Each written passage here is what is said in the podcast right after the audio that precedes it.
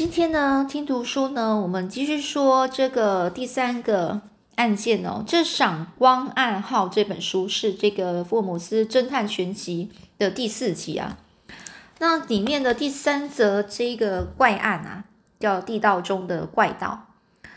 这一开始呢，是一个稀奇古怪的新闻广告，上面写红发俱乐部甄选新会员一名。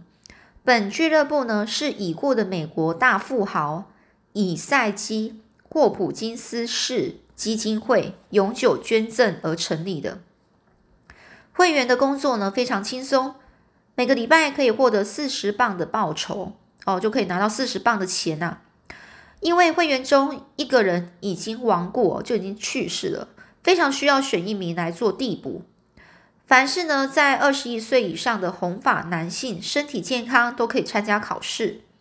除了上念的条件之外呢，无任何资格限制。考试十分简单，只需要当面回答两三个问题即可。时间呢，就是下星期一早上啊，早上十一时哦。地点。哦，福利德街七号红发俱乐部办事处啊，负责人但坎路士哦，拿着登载这则广怪广告的报纸前来访问福尔摩斯和华生的人啊，就如这个广告上所说的是个红发男性啊，长着一头粗粗的红发，年龄大概四十岁左右，看样子身体很健康，既胖又结实，可以说是大块头。脸呢也是大大的，眼睛圆溜溜的，就好像铜铃一样哦。铜铃就是那种铃铛哦。他就说啦：“我叫周贝士，伊尔逊。周贝士，伊尔逊。我从很早以前就是在当做那个当铺生意的。”他似乎对自己这种自我介绍觉得有点滑稽啊，然后呢就开始笑了。这个大块头呢说话很大声哦。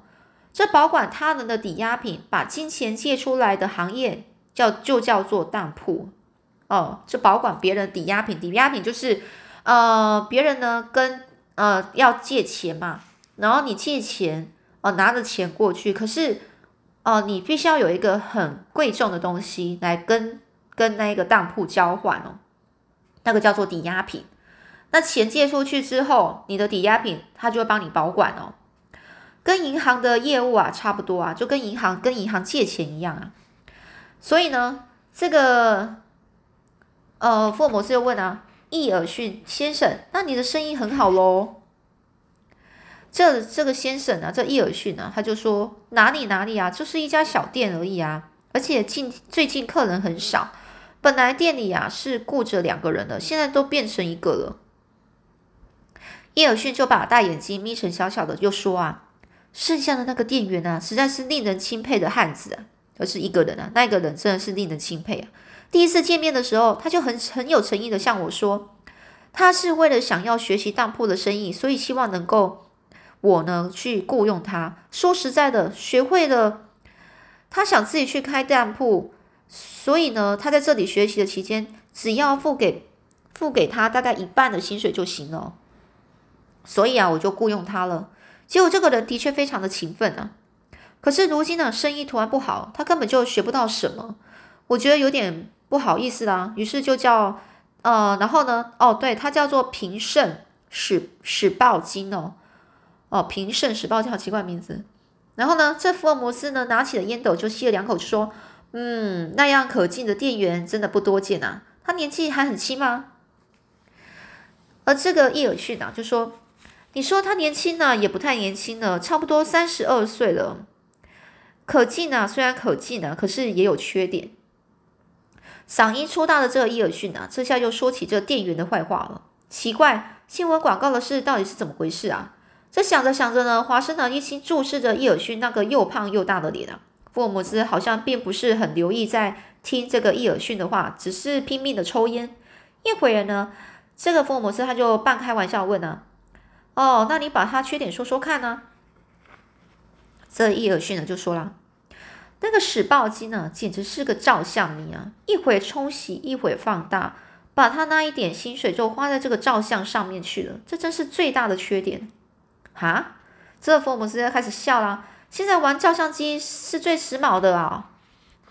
这伊尔逊就说啊，没有想开当铺的人学照相有什么用啊？我就劝他说这样子啊，你这学的没用啊。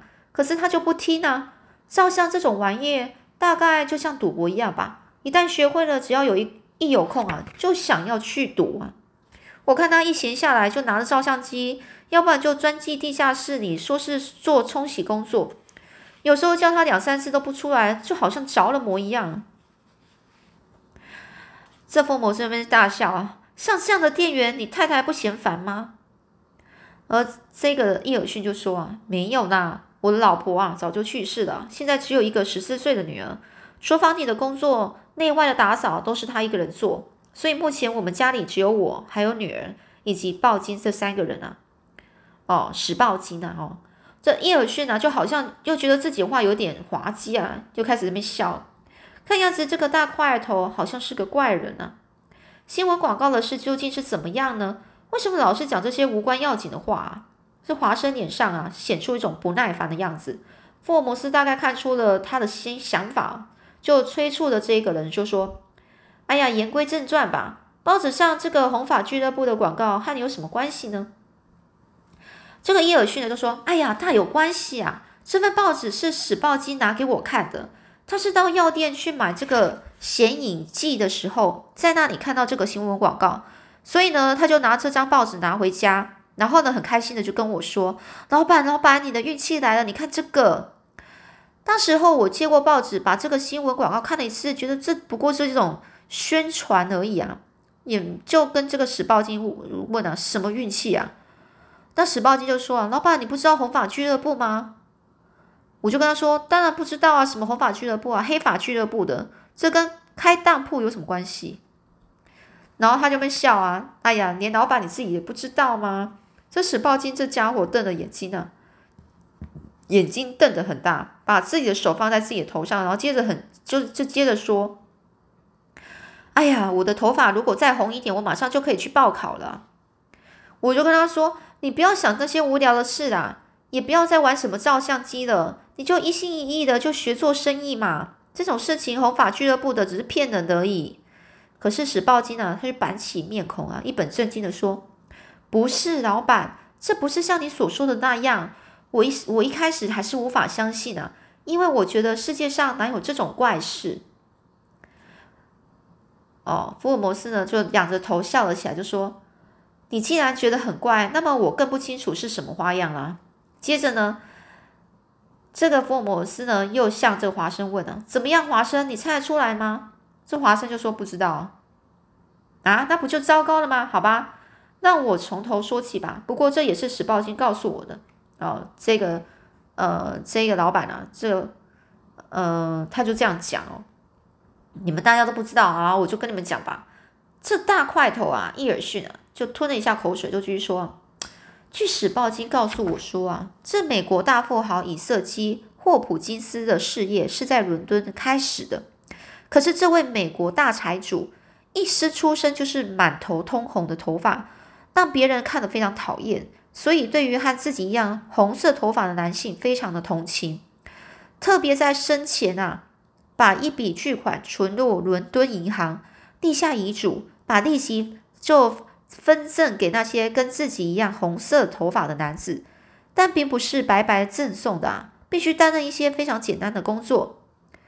当时候我就觉得很很奇怪啊，半信半疑的就说啊：“喂，这位以色基霍普金斯可真是个怪人啊！”而这小子就说：“可不是吗？不过老板。”美美国像这样的怪人多得很呢，于是我就说，哎，话是不错啦，可是世界上红色头发的人太多了吧？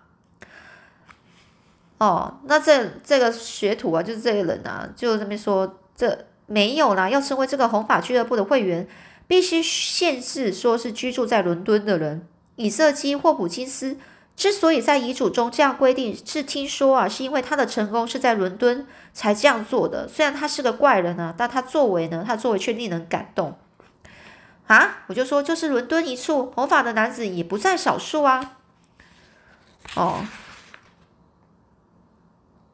接下来呢，他就说了，他就跟我说了，这这个时报机就说，不过淡红和咋有其他颜色头发的都不行啊？一定要红的像老板那样红的头发，否则是不够会员资格的。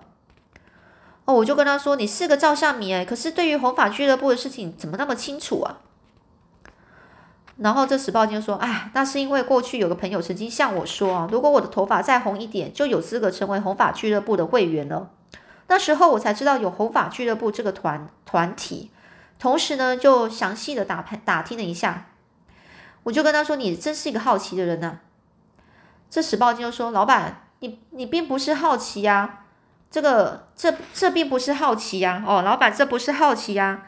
哎，一个礼拜四十磅，哎，这种待遇到底去哪里找啊？哦，这种大待遇就是这种拿到这些薪水，到底要去哪里拿到这这么好的薪水呀？而且工作又很轻松。”所以这次他们要甄选一个新会员啊，对老板来说不就是运气到了吗？千万不要失去这个好机会啊！我就跟他说，可是像我这种年龄去参加那种奇怪的考试，简直是给人看笑话。这这个学徒啊，就这个他就跟我说啊，你要放弃这千载难逢的好机会吗？那太可惜了，人家六七十岁的红发老头子啊，还在争先恐后的去报名呢。我就说哈，真的吗？是真是假，你亲自去就知道。我陪你去嘛，我就跟他说，那么那我们就去碰碰运气吧。于是呢，我就跟这个时报金就在这个广告所登载的星期一早上十一点，到这个福利德街七号的红发俱乐部办事处去了。这红发大块头的话，渐渐使人发生兴趣了，就发生兴趣，就让人家有兴趣哦。福尔摩斯就把烟啊，整个烟斗的烟灰敲在这个烟灰缸里缸里哦。然后又重新装了一桶，抽起抽起烟来的。然后他就在那边大笑，父母就大笑。这个奇怪的事好像越来越有趣了。然后呢，然后这大块头这个，就说：“哎，我呢就和史报金走路前往福利德街，到那里看红发俱乐部办事处前面的那条十字街口，挤满了从各处来的红发男人啊，有的是主红色。”也有是橘红色、淡红色、金红色的，各式各样的头发都有，可是就没有看到一个鲜红的，连一根杂毛都没有的人。哇，这么多人哦！喂，石报金，你也要去参加考试吧？比你头发逊色的多的是呢。石报金就说：“我不要去，我有先见之明啊，绝对不会被录取的。我看得出来，这里面你被录取的希望最大。虽然有三四个也很红，但是都比不上你啊。”说着，纸报金就推开了拥挤的人群，把我带到办事处门前的石阶上排队等候传唤。只见一个个没有被选中的人垂头丧丧气的从里面出来。不久便轮到我，我呢就推门进去。这时，史报金就在后面拍着我的肩膀说：“老板，加油吧！”办公室里啊，没什么家具，空荡荡的。一张办公室啊，办公桌的后面坐着一个矮小但是头发比我还要红的男人啊。一看到我。他就很客气的指着办公桌子前面的椅子，就说：“哦，请坐，请坐。”接着，这个红发的矮男人呢，像猴子般的静静的把我的头发看了两三分钟。呵嗯，他就说：“不错，不错，太好了。”而这个男人呢，自言自语的说着，同时呢，从这个桌子后面站了起来，然后转到我的面前，就向我问：“贵姓大名？”我就跟他说：“在下周贝氏伊尔逊。”哦，原来是伊尔逊先生。哦。这个说完呢，这个红发矮男人呢，搭过我的左手，夹紧在他自己的两两个手掌中间，一再摇晃，说：“恭喜恭喜恭喜，你合格了啊！我入选了，这就是考试合格了吗？”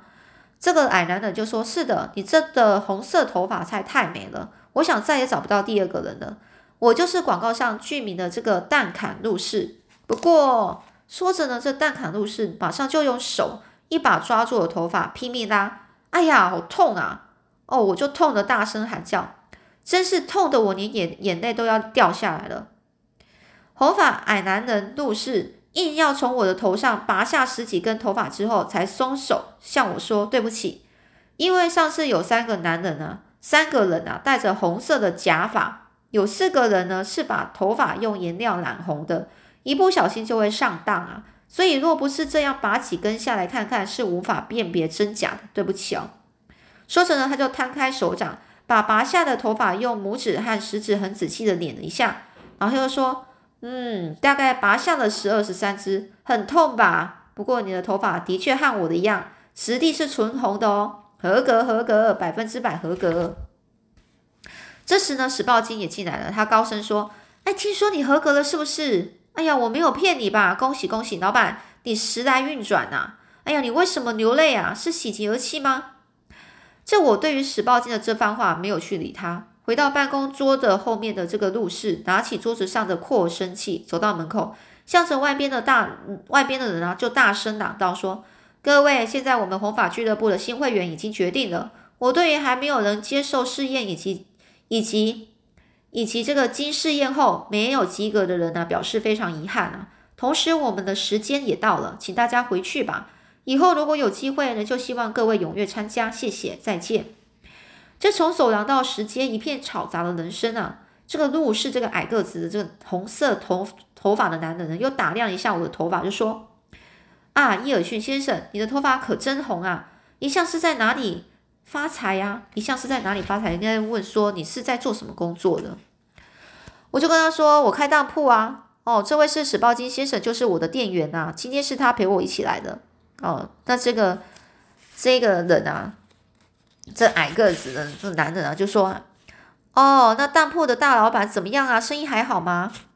我就跟他说：“没有啦，最近生意实在是不好。”于是呢，这矮男人又问说：“啊，啊，现在社会不景气嘛，无论做哪一行都不太顺利。”于是呢，我就问他说：“请问我在这里要担任什么工作呢？”哦，他就说：“你不用担心，就像报纸上广告所说的，是非常轻松的工作。”我就问他，那工作时间是？哦，这矮男的就说早上十点起到下午两点。这个人说完了，史金旺啊就看着我的脸说：“哎呀，今只要工作四个小时，诶，每个礼拜都可以得到四十磅的报酬，诶，真好。像我这样整天工作也拿不到你的十分之一啊。”我就跟他说：“不要谈自己店里的事啦。”我小声的，但是狠狠的责备了史史报金一顿哦。但坏儿伊尔逊呢，也像是个怪人哦。但是从他的谈话中可以看出，他很老实，身体肥胖，而且眼睛又大，大多数是善良而正直的。福尔摩斯呢，就好像也和我有，就是跟这个华生有同样的想法。然后呢，就笑着说：“好像越来越有趣了。我们反正就闲着啊，那你就详细的说给我们听吧。”这大坏儿深深的吸了口气，又说了。谢谢你啊！我现在就就把这个录事啊，就是这个矮个子的男人哦，他的对话说给你们两个两两个人听哦。当我听到这个录事告诉我每天只要四个小时的工作，我就很高兴的说，大部分的生意都是从晚上到夜间的这一段时间你才有顾客，所以这里早上十点到下午两点工作，对我呢就是再合适，非常合适的的工作了。可是这个洛士突然出现可怕的脸色，说：“不过在这工作时间，除了上厕所以外，你一步都不能离开办公室，知道吗？”我就想说没有关系啊，反正只有短短四个小时嘛。还有呢，就算你生病，在这个四小时里，你也你也必须工作，否则当天就要被取消资格。哎呀，可是这点我觉得很不合情理呀。这个这个矮个子男人就说：“可是这是本俱乐部的规定啊，没有办法。”我就问他说：“那究竟是要做些什么啊？”他就说：“啊，就抄写百科全书啊。”你的字写的好吗？哦，我就跟他说：“不能算太好，可是也不能说太坏。”他就说：“啊，不漂亮不漂亮没有关系，只要写的清楚就行了。”于是呢，他就指着摆在房间里的一个角落的书橱哦，就说：“那里排列的就是百科全书。”你就从第一卷开始抄，这就是你的工作。钢笔、墨水、纸张你自己来，你自己带来哦。椅子和桌子就用这个。明天早上十点呢，就跟就请你开始工作。我就跟他说好，那我知道了。可是什么时候可以拿薪水呢？哦，所以他就说每个星期六一定可以发发给你四十磅的薪水，这也是本俱乐部的规定。哦，好，那我就跟他说，到时我就向你致谢喽。而这矮个子男人就是这么笑着说：“今天你被录取为本俱乐部的新会员，真是幸运。在这里，我重新向你祝贺。那么从明天起，你就到这个这里来上班。今天到此结束，再见。”于是呢，我们就这样回去了。哦，晚上呢，我们重新，我又重新要想一下，觉得自己的确是运气来了，十分高兴。可是又觉得有点怪怪的。于是呢，我就把史史报金又叫到我房间来。我相信任何人遇到这种事也都会觉得奇怪。我就开始问史报金呢：“你对今天红法俱乐部的考试有什么想法呢？你觉不觉得有点奇怪呢？”这史报金反过来问我说：“你这话是什么意思呢？”哦，那这个他到底会又是怎么样的想法呢？我们下次再继续说喽。